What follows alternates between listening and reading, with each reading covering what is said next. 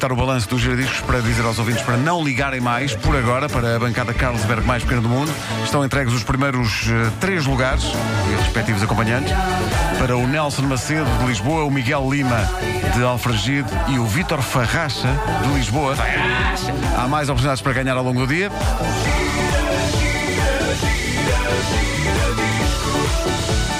Agora, senhores e senhores, agora, oh, obrigado Vasco Nada. por essa introdução. Bom, uh, muitas das grandes bandas alternativas da história da música encarregaram-se de fornecer ao mundo pelo menos um grande êxito cada uma para que toda a gente pudesse dizer, por exemplo, é claro que eu conheço os Pixies. Cá está. É isto. estiveram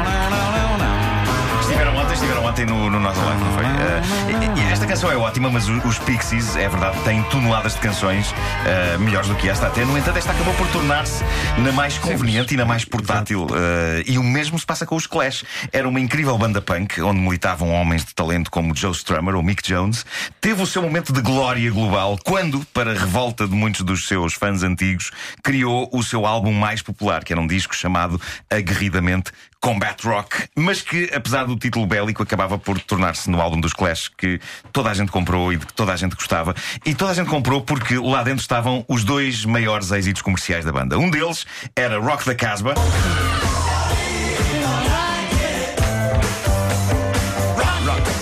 Eu sempre achei que esta canção teria funcionado otimamente num anúncio a shampoos Rock da Caspa. Sim, sim.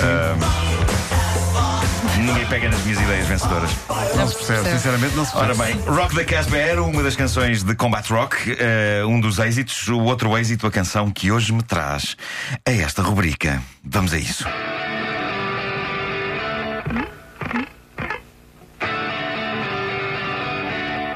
Tóquio!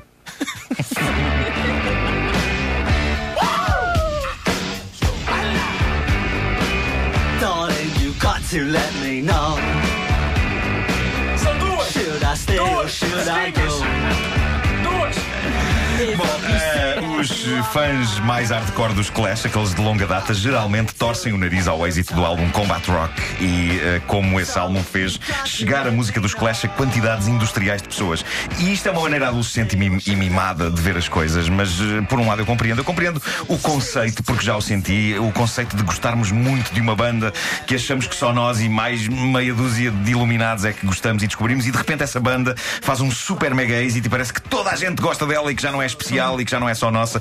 Essa é a visão negativa das coisas. É aquela ideia da praia que nós descobrimos e que ainda ninguém descobriu, e de repente um dia essa praia aparece num guia qualquer e de repente torna-se na praia da moda e nós estamos ali sentados a olhar para todas aquelas pessoas e a pensar: mas como é que isto aconteceu? Esta praia era minha! Esta era a minha praia! Um, a visão positiva. Adorei essa tua voz de desespero. Sim, é como eu fico.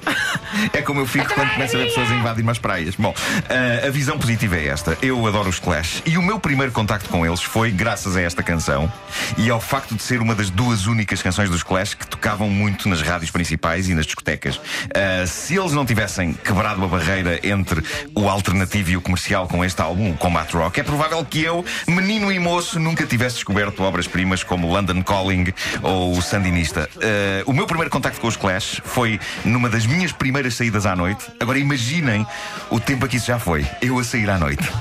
A noite acabou para mim em 97, quando comecei a trabalhar neste horário para oh, não, não mais Mas já agora continua. Onde é que foi essa, essa saída à noite? Onde é que tu saías? Uh, já, uh, olha, e aos, aos bares onde isto tocava, no Cais de Sodré. Uh, mas, mas repara, antes, antes de, de, de eu deixar de, de sair à noite eu não era particularmente fã de sair à noite. Eu sabia que sair à noite era uma coisa que eu tinha de fazer para ter uma vida social, que apesar de sair à noite eu continuava a não ter e eventualmente para arranjar uma namorada, que apesar de sair à noite eu continuava a não arranjar. Mas o sair à noite resultou noutro tipo de coisa boa, descobrir os Clash, por exemplo, porque não havia discoteca que não tivesse o momento Should I Stay or Should I Go, que era um momento mágico. Eu acho que foi a magia do momento que me fez apaixonar pelos Clash. Basicamente, quando os primeiros acordes disto arrancavam, vamos pôr outra vez, vamos pôr outra vez aquele som das guitarras, toda a gente entrava em delírio. Gritos, loucura. Era incrível. E repara, eh, há relativamente pouco tempo eu fui a uma dessas discotecas míticas do Castro Sodré, que agora vão ser hotéis, basicamente, não é? Sim. Vai ser tudo hotéis. eh, Foste ao Jamaica ou Tóquio?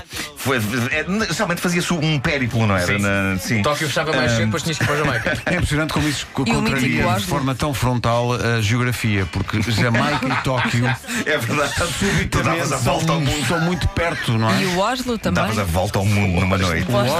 O Oslo, o o Oslo. Viking. Mas não vamos falar sobre o Viking. Não, vamos chegar por aqui. Ah, ma- E há uma mas, farmácia Reykjavik, Lopes. Mas o que é incrível é que numa, numa destas discotecas míticas Ao, ao de bar Castro de Liverpool.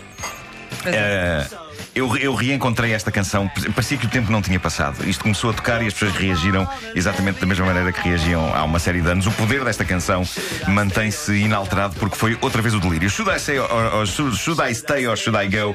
É de facto um fenómeno. É cantado não por Joe Strummer, mas por Mick Jones e aparentemente é uma canção autobiográfica multiusos, eh, como os pavilhões.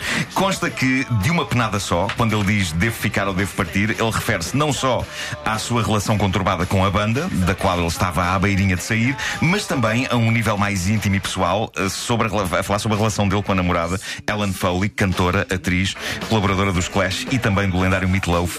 Ahm, e uma, uma pessoa de facto passa a vida a questionar se há de ficar ou se há de sair de uma quantidade insana de coisas: trabalho, relações, cenas, sobretudo cenas, não é? É. É isso a vida. E a canção é sobre isso. E é uma magnífica canção, independentemente de ser mais ou menos comercial na obra dos Clash. A verdade é que ela abriu uma porta ao mundo desta rapaziada e por isso eu estarei sempre grato ao êxito planetário deste disco. O mítico e falecido Joe Strummer também canta aqui. Desta vez ele está só nos coros. E tu perguntavas o que é que, o que, é que os coros. Sempre tive essa dúvida. O que é que eles dizem nos coros? os coros são em espanhol. Sim. Ah, e o que, o que acontece é que o Joe Strummer dizia não ter nenhuma explicação para o facto dos coros serem em espanhol. Foi uma- Isso é rock. Foi porque sim, é? Ele, ele foi uma coisa de momento, foi tipo, e se os coros fossem, fossem em espanhol? Sim. E por que não, não é? Problema, ninguém na banda sabia espanhol. Incluindo ele próprio, não é? Um dos operadores do estúdio, um jovem chamado Eddie Garcia, era de ascendência equa- equatoriana e prontamente telefonou à mãe durante as gravações e leu-lhe a letra em inglês, a letra que eles tinham escrito, e a senhora foi traduzindo pelo telefone a coisa. E eles foram tomando nota. Portanto, os coros espanhóis de Should I Stay or Should I Go são tradução de uma mãe paciente, uma mãe do Equador. E o Joe Strummer viria a perceber que ela era do Equador quando depois disso foi confrontado com a questão: porquê é que estão especificamente a cantar em espanhol do Equador? E ele não faço ideia. Não faço ideia. Mas lá está, é rock and roll. É rock and roll. É pá, tão rock and roll. Não há mais rock and roll que isto. Agora ia para o Batô, no Porto. Não sei se ainda existe. Como é que se chamava? Batô. Bato- Passava, ba- passava. Baco em francês. Sim, era, era este tipo de, Ok. de música. E era onde? É- Era ali em Ma- Matozinhos, assim, por aí. Hum. Lessa. Se alguém nos ouve lá, pode ser que sejam lá pessoas ainda da E noite. se alguém tiver Não sei fotografias se das ainda- noites loucas de ainda Joana? Não sei se ainda existe, mas acompanhou a juventude do meu pai e a minha. Ah, ok. Incrível. Ele atravessou gerações. Tá bom. Fotografias de Joana nas noites loucas do Batô. Não há, não existem. Mandem. Todas essas imagens foram queimadas pela própria Joana. E a Joana fez um périplo por todas, todas as Kodaks. Na altura ainda não havia fotografia, já foi há muito tempo. Ah, pois ainda não. Não havia Não, é, havia, mas era aquelas com o senhor. As pessoas que. Não. Não, não, iam para a parede. Tinham que fazer Não, não. Fazer já. Havia em algumas discotecas fotografia, mas era um senhor daqueles que punha o pano por cima. E assim Grava fazia. na luz. E o senhor ficava estorricado, como nos desenhos animados. Deixava-se a cartola à porta.